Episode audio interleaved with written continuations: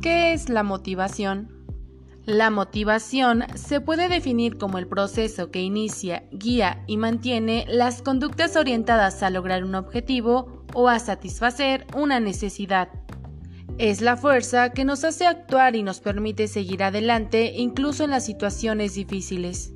La motivación es un estado interno que activa, dirige y mantiene la conducta de la persona hacia metas o fines determinados. Es el impulso que mueve a la persona a realizar determinadas acciones y persistir en ellas para su culminación. Es un proceso que pasa por varias fases. Inicialmente, la persona anticipa que se va a sentir bien si consigue una meta.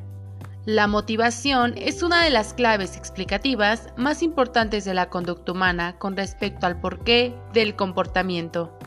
Es decir, la motivación representa lo que originalmente determina que la persona inicie una acción, se dirija hacia un objetivo y persista en alcanzarlo. La vida es una aventura desafiante o nada en absoluto. Helen Keller